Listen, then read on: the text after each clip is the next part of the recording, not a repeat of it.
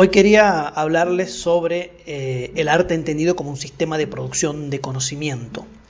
Hay un texto de, Adriana Bustos, una artista contemporánea argentina, que siempre me gusta citar en, en mis clases y que dice algo así.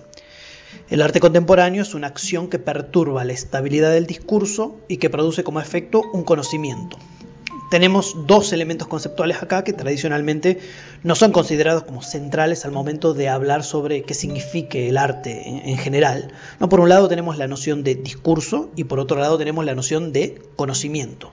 ¿Cómo deberíamos entender esta cita de Bustos en el contexto de lo que nos interesa a nosotros, que es comprender el fenómeno del arte contemporáneo? Voy a retroceder un poquito en el tiempo para explicarme un poco mejor. Eh, a fines del siglo XIX y ya comienzos del siglo XX se incorpora en las especulaciones filosóficas, pero también en las especulaciones de las, de las ciencias sociales, el problema del lenguaje, o lo que se llamó, se llamó posteriormente el giro lingüístico.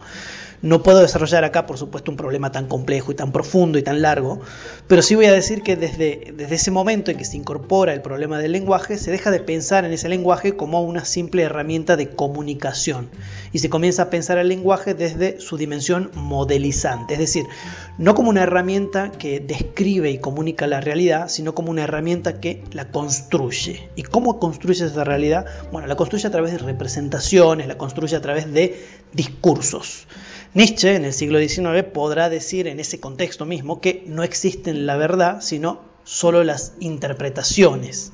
Eh, es algo que habrán escuchado digamos, en, muchos lugares. Lo que quiere decir con esto es que no conocemos la realidad pura, no conocemos la realidad desnuda, sino lo que de ella nos representamos, los discursos que construimos sobre esa realidad. Los discursos en ese contexto reemplazarían a la realidad. Y son aquellos grupos sociales, eh, esos grupos sociales que están en mejores condiciones de enunciación, es decir, los que, los que ocupan o hegemonizan lo social, lo político o lo económico en un momento dado de la historia, aquellos grupos que tienen el poder, son esos grupos los que logran imponer o normalizar un discurso sobre lo real, ¿no? imponer sus normas, eh, imponer sus valores, imponer su ética y su estética, es decir, los que logran estabilizar un discurso, que es particular porque obedece a los intereses de ese grupo, pero que es percibido por la comunidad como universal, como bueno, como bello y como verdadero, ¿no? Esa tríada platónica continúa operando, ¿no? Eh, desde el punto de vista del, microcosmos de las artes visuales sucede lo mismo que lo que sucede en este macrocosmos político-social. ¿no? Existen discursos acerca de la práctica artística que están normalizados, que están estabilizados a lo largo de la historia. ¿no? Son discursos que todo el mundo los escucha alguna vez y conocen. ¿no? El arte es lo bello, el arte es expresión, el arte es mímesis, el arte es destreza técnica, el arte es lo más sublime que ha producido eh, la humanidad, etcétera, ¿no? Son discursos que responden a un momento histórico, que responden a una visión parcial de las artes visuales y que colocan los límites a lo que se considera legítimo como arte, o también a quién se considera legítimo como artista. Y es en los periodos de, modificación o de, actualización de los lenguajes visuales como nuestro, nuestro periodo actual, digamos, nuestro periodo es un, es un periodo de, actualización de los lenguajes visuales, son en estos periodos en los que surgen un campo de disputas sobre el sentido del arte y que se organizan como un campo de disputas discursivas, sobre cuál es el verdadero arte o qué tipo de arte es verdaderamente valioso. Son esos momentos en los que surgen estos personajes, ¿no? personajes como como, Abelina Lesper o categorías como la categoría esta tan famosa ahora de Amparte, que van a cumplir una función política. Es decir, estas categorías no cumplen una función estética, artística o epistemológica de, ganancia de conocimiento, sino que cumplen una función política en la disputa por el poder al interior de las artes visuales. Ahora se preguntarán qué poder se están disputando estas categorías. Bueno, el poder de monopolizar la legitimidad artística, ¿no? el poder de enunciar legítimamente qué es arte o quién debe ser considerado artista. Lo que Bourdieu llamó este, el poder de legitimidad o de legitimación sobre productores y productos.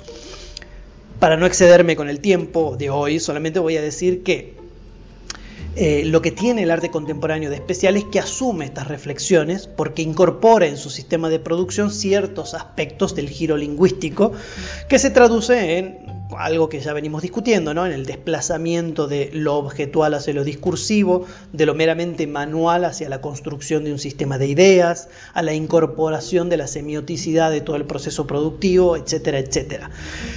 Creo un poco que Arthur Danto exageraba al decir que el arte se ha convertido en su propia filosofía, pero también creo que no estaba tan descarriado.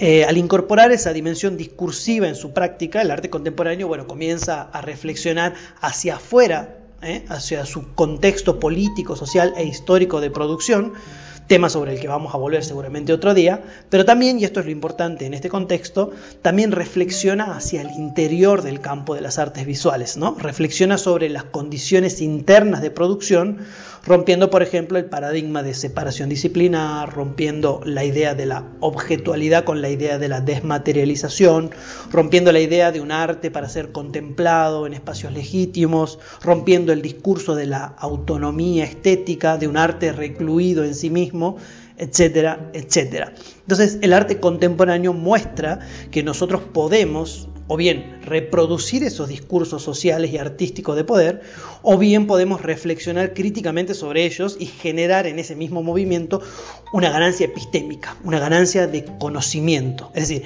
entender el arte como un reflejo de lo real o entender el arte como una acción que perturba la estabilidad de los discursos de poder y que genera un conocimiento tal y como Adriana Bustos quería en esa reflexión con la cual iniciamos esta charla.